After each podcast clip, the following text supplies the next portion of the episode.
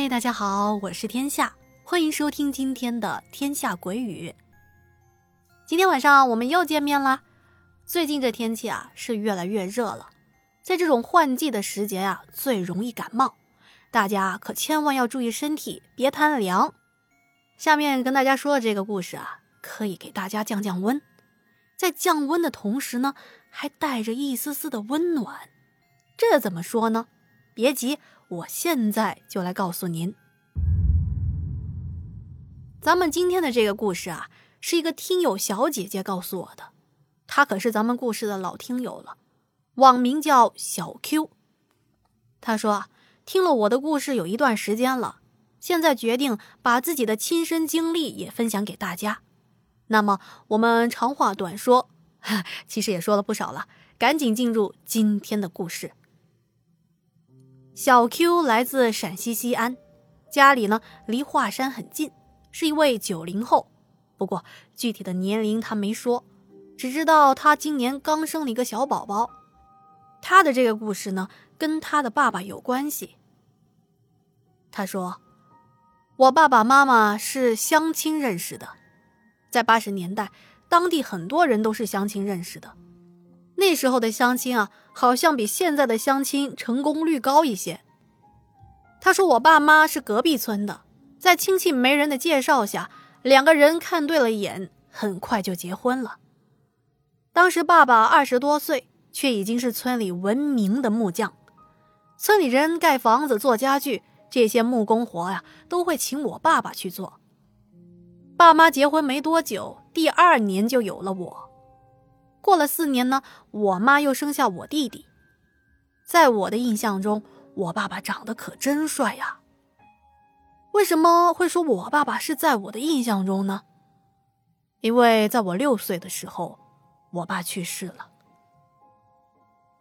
我记得那天在家门口和弟弟玩泥巴，突然就看到我舅舅慌慌张张的闯进我家，还大声的喊着说：“姐。”出事了！出事了！姐夫出事了！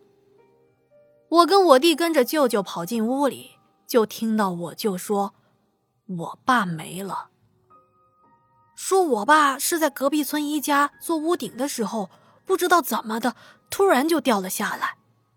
本来那屋顶也不是很高，掉下来应该没什么事儿。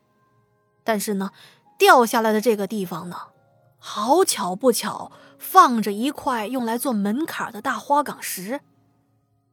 这花岗石啊还没有打磨，有一个地方啊凸出来的特别的尖锐。我爸摔下来的时候，脑袋正好砸在这一块石头凸起的地方。在拉去医院的路上，很快就没了气。我妈听到这个消息，当场就晕了过去。那时候虽然我年纪小。但是从大人的情绪和言谈中，我知道我以后再也见不到我爸了。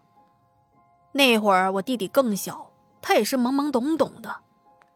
办后事的那些事情，我也记得不太清楚，只有一些模糊的片段。但是有一件事情啊，我记得特别的清晰，就是盖棺材之前呢，我们会和爸爸见最后一面。我看到爸爸躺在棺材里。很安宁，除了脸上没有了血色，就和平时睡着了一样。但是，我知道，这是我最后一次见到爸爸了。我想到以后再也看不到爸爸，爸爸没有办法再给我做小玩具玩了，他也没办法带着我们一起出去玩了。我当时再也忍不住，当场就嚎哭了起来。我说我要我爸爸，你们不能把爸爸盖住，你们不能把爸爸盖住啊！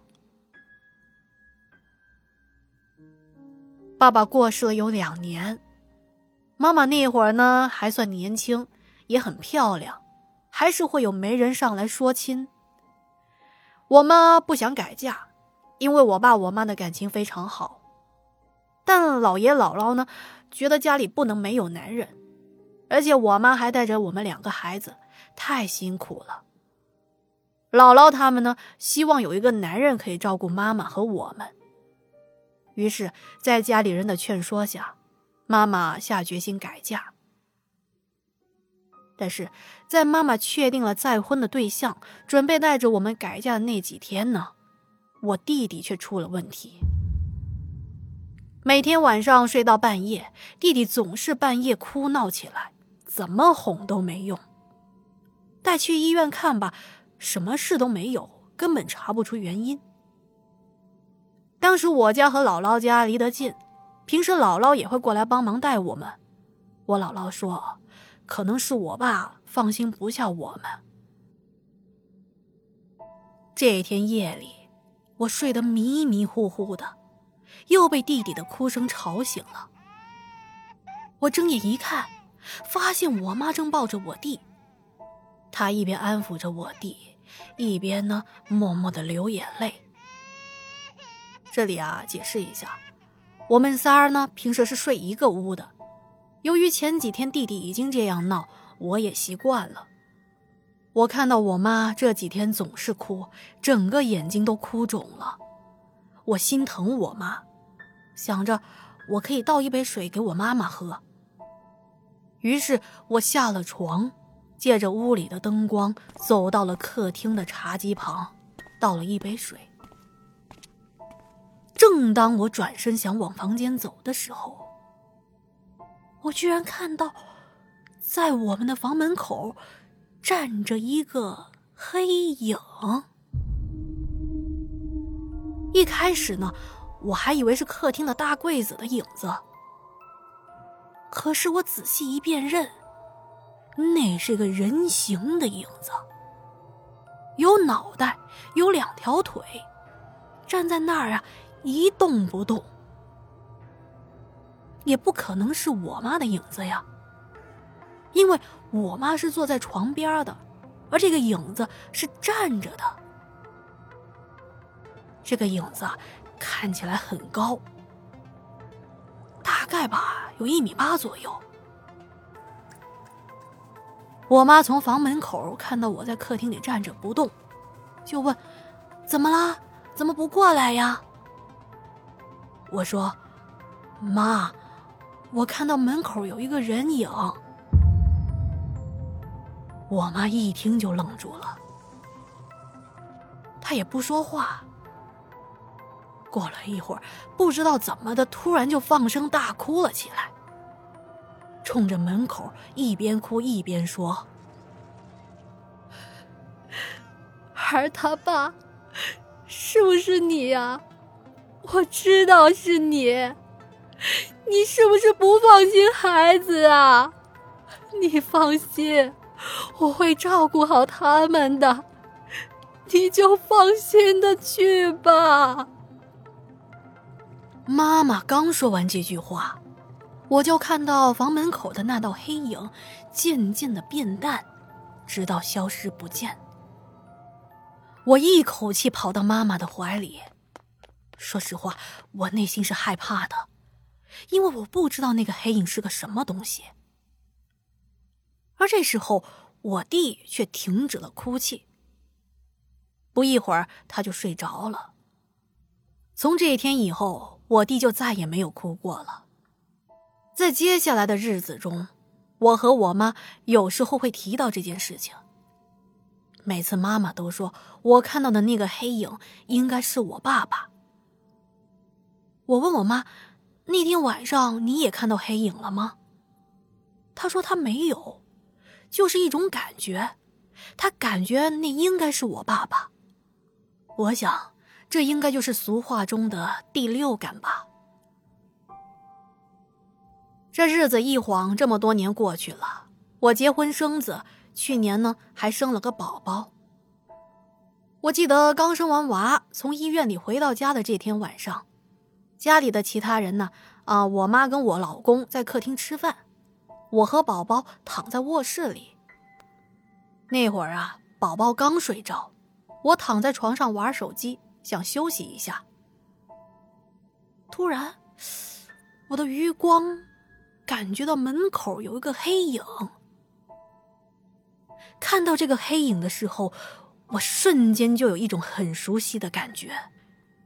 因为那个黑影的形状和我当年看到的是一模一样。可是当我抬头仔细的看到门口的时候，又什么都没有。由于那时候宝宝在睡觉，我开的是小夜灯，卧室里的灯光很柔和。如果门口有东西，我还是能够看清楚的。可当我低下头看手机，我右边眼睛的余光又感觉到的那个黑影啊，一下子又出现了。我猛地一下抬起了头，可是又什么都没看到。